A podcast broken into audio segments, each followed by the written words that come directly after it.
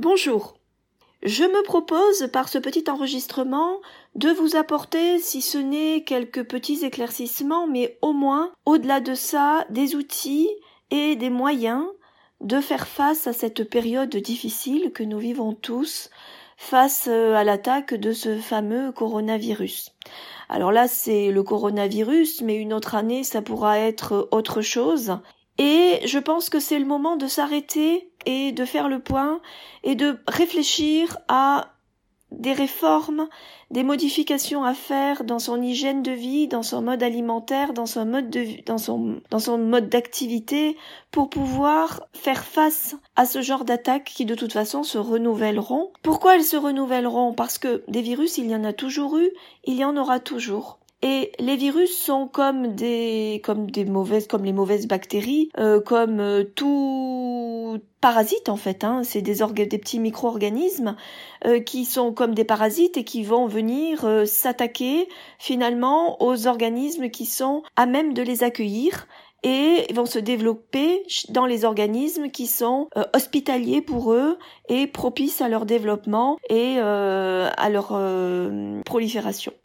L'autre jour, j'ai animé un stage de jeunes, il n'y a pas longtemps, hein, il y a trois jours, j'ai fait un stage de jeunes et de, nettoyage individuel euh, au Maroc et je me promenais dans le jardin et il y avait quelques merveilleux gros tournesols.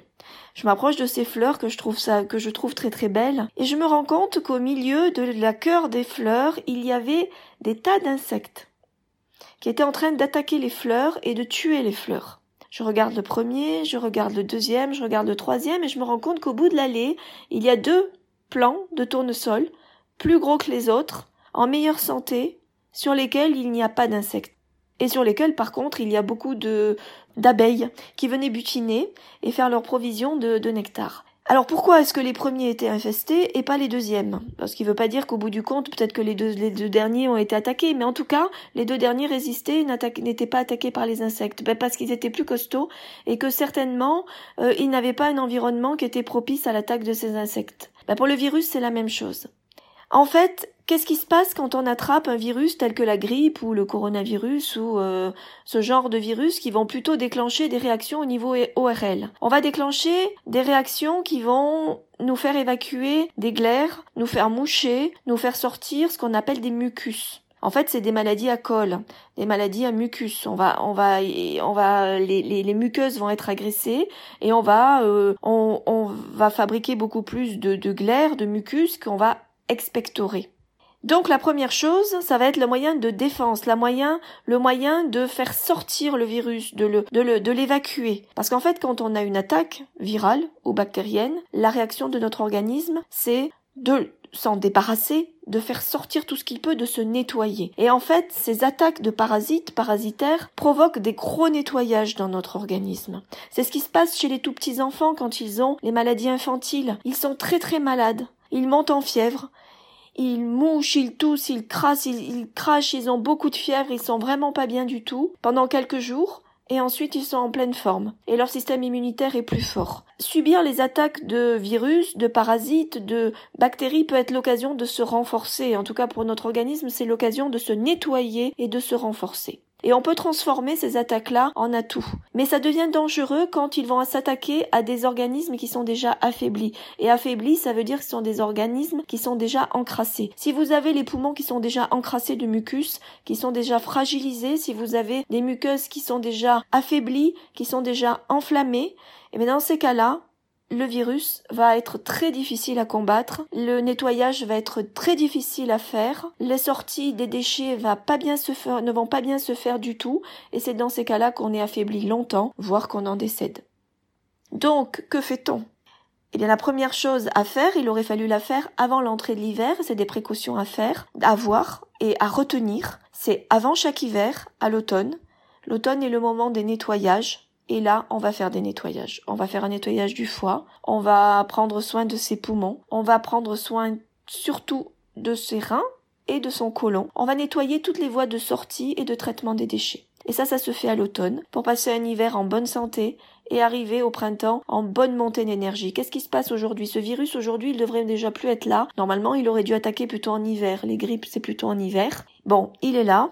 Mais euh, pourquoi est-ce qu'on y est très sensible Surtout, c'est parce que chez beaucoup de personnes, ces précautions-là ne sont pas prises, qu'en hiver on s'alimente mal, qu'on a une activité trop élevée et qu'on arrive fatigué au printemps. Et quand on arrive fatigué au printemps, on ne peut pas accompagner cette montée d'énergie qui est surtout ciblée sur les organes du foie et de la vésicule biliaire. Et dans ces cas-là, on a un foie une vésicule fatigués qui, qui ont du mal à monter en énergie. Et s'ils sont fatigués, ils sont beaucoup plus sensibles aux attaques extérieures. Virus, coup de froid, coup d'humidité.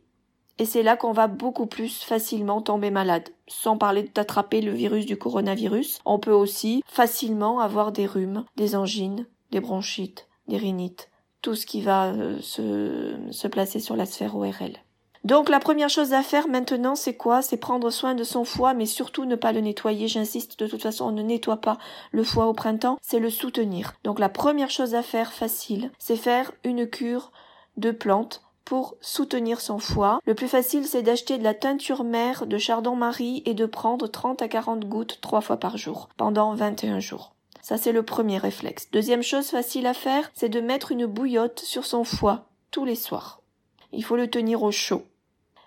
Alors, ensuite, il va falloir prendre soin, l'autre voie de sortie majeure des déchets, mais qui aussi est une zone très importante pour notre système immunitaire, ce sont les intestins, le gros intestin, le côlon. Il faut absolument, lui, le nettoyer maintenant. Il ne faut surtout pas rester avec un amas de, de, sel dans les intestins, dans le côlon.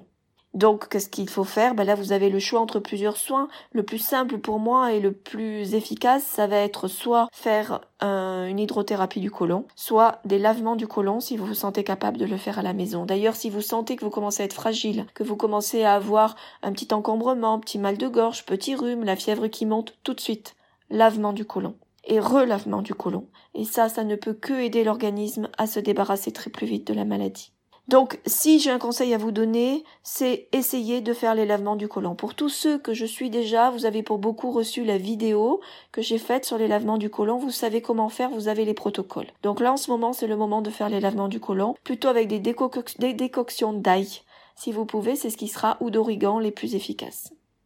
Si vous ne vous sentez pas capable de faire un lavement du côlon, allez au moins faire une hydrothérapie. Si ça non plus, vous vous sentez ça, vous, ça vous semble, euh, si vous n'avez pas le temps ou que c'est trop compliqué pour vous ou que vous ne voulez pas le faire, eh bien, essayez au moins de dégager votre côlon. Alors, Très souvent, j'évite, c'est pas très souvent, systématiquement, je vous dis jamais, jamais, jamais de laxatif. Mais si vous avez un transit qui est encombré, vous vous sentez encombré, bah là, dans cette période, si vous avez que ça comme moyen, faites une petite cure de tisane laxative. Mais en tout cas, libérez votre côlon. Vous pouvez aussi faire une cure de chlorure de magnésium. Ça s'achète en pharmacie, vous achetez des sachets et vous prenez un grand verre de chlorure de magnésium matin et soir avec une cuillère à, une, une demi-cuillère à soupe. Une cuillère à soupe, ça va être trop.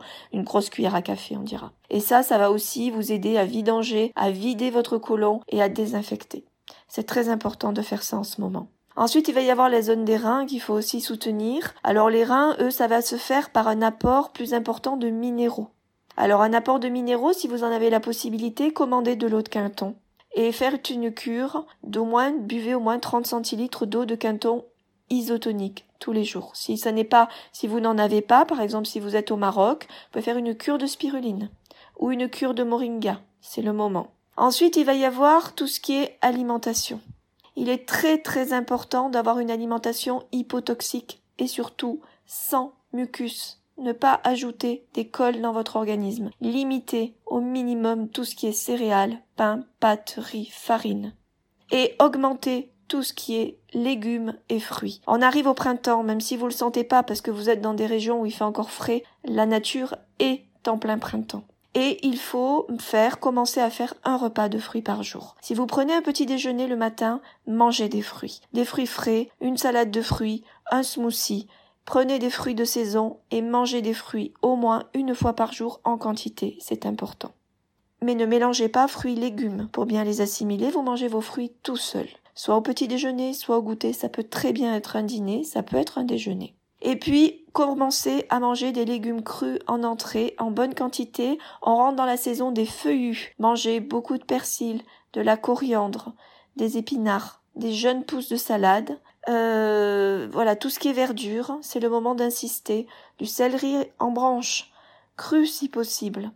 Ce qui ne vous empêche pas de manger chaud à côté, bien sûr, il faut, mais mangez un maximum de légumes, apportez-vous beaucoup de vitamines, beaucoup de minéraux. Ça, ce sont les choses essentielles dans l'alimentation. Des graines germées, si vous pouvez en faire. Ajoutez des algues dans ce que vous mangez. Euh, dans les aliments importants, ça va être ça. Si vous avez le foie, vous sentez que votre foie est un peu faible, vous pouvez ajouter du vinaigre de cidre dans vos repas. Ça va aider votre digestion, aider votre foie et l'équilibrer. Et puis reposez-vous le plus possible, faites des grandes nuits. Couchez-vous plus tôt. Le week-end, faites des siestes. Et dès que vous pouvez, sortez, vous aérez, respirez le plus possible dans la nature, allez dans les parcs, marchez. Et puis petit rituel du matin, parce qu'il va falloir stimuler la lymphe aussi, très très facile à faire. Vous achetez une brosse. Si vous ne connaissez pas le rituel du brossage à sec, cherchez sur internet, c'est facile à trouver. Vous faites un brossage à sec, ça prend trois minutes. Tous les matins, dans votre salle de bain, brossage à sec avec la brosse, vous vous brossez bien, vous vous frictionnez. Ensuite, vous prenez une douche et vous terminez votre douche par un petit jet d'eau fraîche. Essayez de monter des jambes, pouf pouf pouf, jusqu'en haut. Ne vous forcez pas, il faut pas avoir froid, il faut pas grelotter, mais petit à petit, essayez de monter le plus possible et de vous asperger d'eau fraîche tous les matins. Ensuite, vous vous séchez et vous sautillez les bras en l'air dans votre salle de bain. Vous faites des petits bonds, des petits sauts pour stimuler votre lymphe. C'est très important. Si vous habitez à Paris, essayez de prendre une ou deux stations de métro de plus, de moins, pardon, excusez-moi, et de marcher le plus possible. D'abord, ça va éviter la promiscuité, et ça aussi, ça va faire du bien à votre système lymphatique. Voilà, je crois que j'ai fait le tour de ce qui était important de faire, mais la chose primordiale au-dessus de tout, c'est de ne pas avoir peur. Faites confiance à votre organisme. Il est capable de faire face à une attaque de petits virus. N'ayez pas peur. La peur, est le pire des maux. Si vous avez peur, forte chance que vous vous fragilisiez. N'ayez pas peur, faites confiance à votre corps, ne succombez pas à la psychose ambiante. La psychose ambiante est la pire des armes et la meilleure des alliés pour le virus et pour tout ce qui se passe aujourd'hui. Dites-vous que c'est la meilleure occasion de réfléchir à comment vous vivez, comment vous mangez, comment vous traitez votre corps. Essayez de l'écouter, essayez de lui faire du bien, allez dans son sens, et essayez que ça soit une bonne fois pour toutes et pas juste un coup dans l'eau. Voilà, et si vous avez besoin de moi pour euh, une consultation, pour des conseils, pour aller un peu plus loin, même faire des petits jeûnes ou des petites cures à distance, je suis là. Vous pouvez m'appeler et me contacter par mail ou par WhatsApp quand vous voulez. Je vous souhaite de bien vous occuper de vous, renforcez-vous, profitez de cette occasion qui vous est donnée et je vous dis à très vite.